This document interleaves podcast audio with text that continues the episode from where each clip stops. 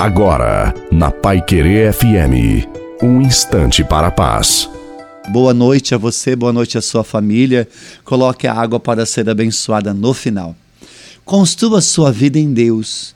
E a partir de agora não importa as dificuldades, não importa a provação, mesmo que você fique triste, pois somos humanos e se apegue mais a Deus, busque mais a Deus, confie mais nele.